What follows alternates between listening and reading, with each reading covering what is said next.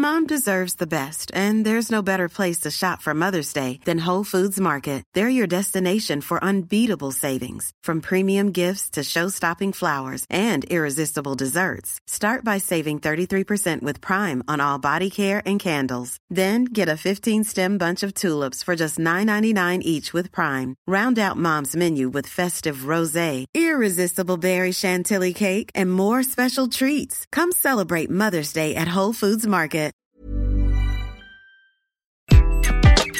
Bonjour, dans cet épisode, je vais vous apprendre à reconnaître les signes faibles du burn-out. Je suis Gaël Châtelain-Berry, bienvenue sur mon podcast Happy Work, le podcast francophone le plus écouté sur le bien-être au travail. Alors, depuis la pandémie, nous parlons toutes et tous de bien-être au travail. C'est devenu un sujet qui n'est plus tabou, c'est devenu une évidence.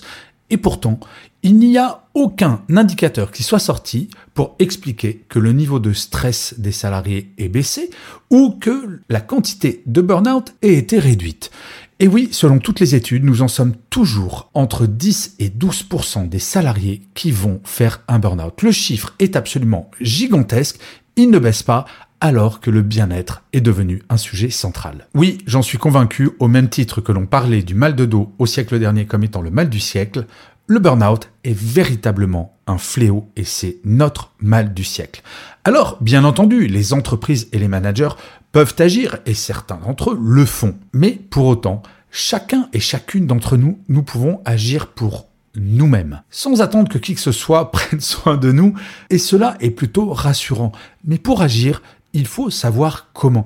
Et c'est pour cela que je vais vous donner les signaux faibles qui annoncent un potentiel burn-out. Attention, je ne dis pas que si vous reconnaissez les signaux faibles que je vais vous donner, vous allez faire un burn-out.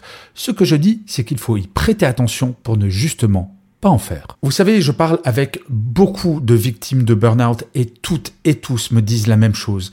Si j'avais su à propos de ces signes faibles, j'aurais pu agir et très probablement je n'aurais pas fait de burn-out. Les signes faibles dont je vais vous parler, quasiment la totalité des victimes de burn-out les ont connus. Et en fait, si je fais cet épisode, c'est que si jamais vous reconnaissez l'un de ces signaux faibles ou plusieurs dans votre quotidien, eh bien, vous savez quoi? Je serais incroyablement heureux si pour l'un ou l'une d'entre vous, ne serait-ce qu'une personne, j'ai pu éviter à celle-ci de faire un burn-out car c'est véritablement une horreur de faire un burn-out. En fait, il y a plein de signaux faibles, mais j'en ai choisi cinq principaux. Le premier signal faible, c'est d'avoir le sentiment de ne jamais avoir le temps de tout faire.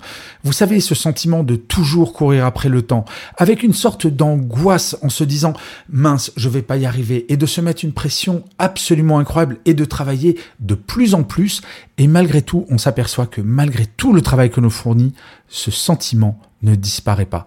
Les gens qui font des burn-out sont les gens les plus motivés, les plus impliqués, qui vont se donner à fond dans leurs tâches. Et c'est justement ce sentiment de ne pas avoir le temps qui va générer une anxiété absolument gigantesque, alors que parfois, il suffit d'en parler à sa hiérarchie, de revoir les délais, de les caler de façon plus raisonnable pour éviter d'avoir ce sentiment. L'année dernière, j'ai frôlé le burn-out à cause de ce sentiment de ne pas avoir assez de temps pour tout faire. Je me suis réorganisé, j'ai changé un certain nombre de délais et maintenant, tout va bien. Le deuxième signal faible, c'est d'être incapable de passer une journée sans jamais penser au travail, du réveil jusqu'au coucher. Et bien entendu, Pareil pour le week-end. Je le répète souvent, le corps et le cerveau, c'est comme une Formule 1. Il faut faire des arrêts au stand de temps en temps.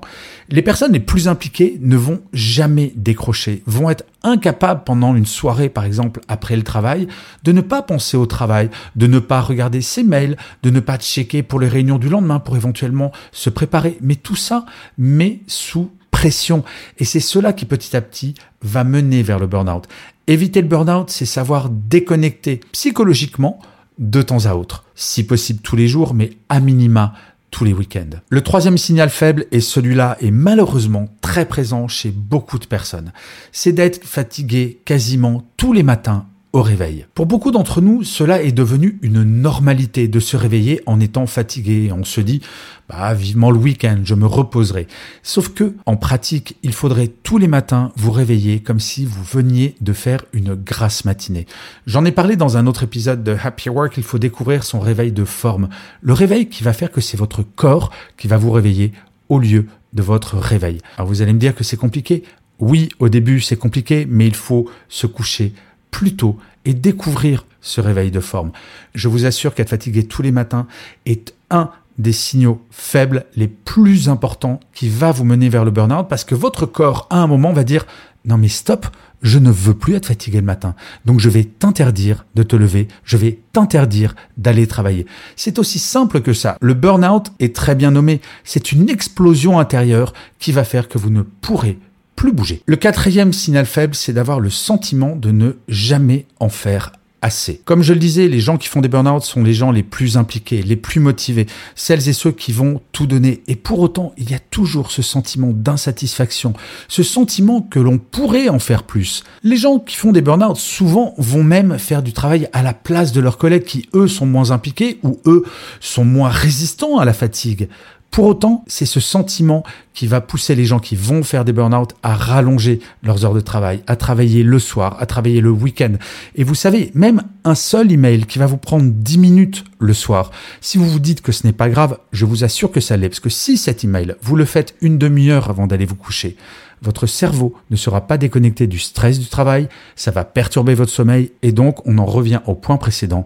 Le lendemain matin, vous vous réveillerez fatigué. Et le cinquième signal faible, c'est ce sentiment qui va faire que vous avez le sentiment que vous pourriez toujours mieux faire.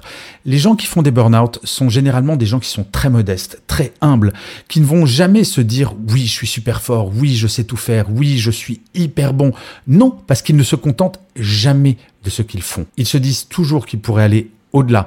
Vous savez, c'est comme ces marathoniens qui veulent baisser le temps de plus en plus pour faire ces 42 km. Eh bien, quelqu'un qui va faire un burn-out, c'est quelqu'un qui ne va jamais se dire ce que je fais, c'est bien tel que je l'ai fait.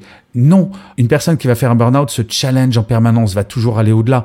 Alors, je ne dis pas que ce n'est pas bien de progresser, bien entendu. Mais parfois, il faut savoir juste regarder les choses de façon objective. Il y a une différence entre mal faire, bien faire et faire mieux parfois, faire bien, il faut se dire que c'est parfait. Et peut-être être très exigeant sur certaines tâches, mais par contre lâcher un petit peu la pression sur d'autres afin de se réserver des moments de paix cérébrale et qui vont vous apaiser. Vous voyez, ces cinq signaux faibles sont extrêmement simples à repérer et il faut impérativement y prêter attention. Je vous assure, ne prenez pas ces signaux faibles si vous en avez reconnu à minima deux chez vous. Il ne faut pas prendre cela à la légère car un burn-out, c'est très long pour s'en remettre et une fois qu'on y est, on ne peut pas revenir en arrière. Alors bien entendu, vous pourriez me demander de venir faire une conférence sur ces sujets-là dans votre entreprise, mais sans passer par ça, commencez par essayer de vous évaluer, vous, au quotidien. Et si jamais vous êtes manager, parlez de ces cinq signaux faibles à vos équipes. Il faut impérativement lever le tabou de cette question et parler de ces cinq signaux faibles, par exemple en partageant cet épisode avec chaque membre de votre équipe en disant bah, j'aimerais bien qu'on parle des cinq signaux faibles pour voir si dans l'équipe il y en a potentiellement qui seraient concernés. C'est un très bon point de départ. Et par la suite, vous savez, le manager a une arme fatale contre le burn-out. Demandez à chaque personne de son équipe tous les matins comment ça va et d'attendre la réponse. C'est par l'écoute, c'est par le fait que l'on lève le tabou du burn-out qu'on en viendra à bout. J'en suis profondément convaincu. Je vous remercie mille fois d'avoir écouté cet épisode de Happy Work ou de l'avoir regardé si vous êtes sur YouTube. N'hésitez surtout pas à partager cet épisode et celui-là est particulièrement important à mes yeux. Et n'hésitez pas non plus à vous abonner sur votre plateforme préférée. Cela prend deux secondes et c'est cela qui fera que Happy Work durera encore très longtemps. Je vous dis rendez-vous à demain et d'ici là, plus que jamais, prenez soin de vous. Salut les amis.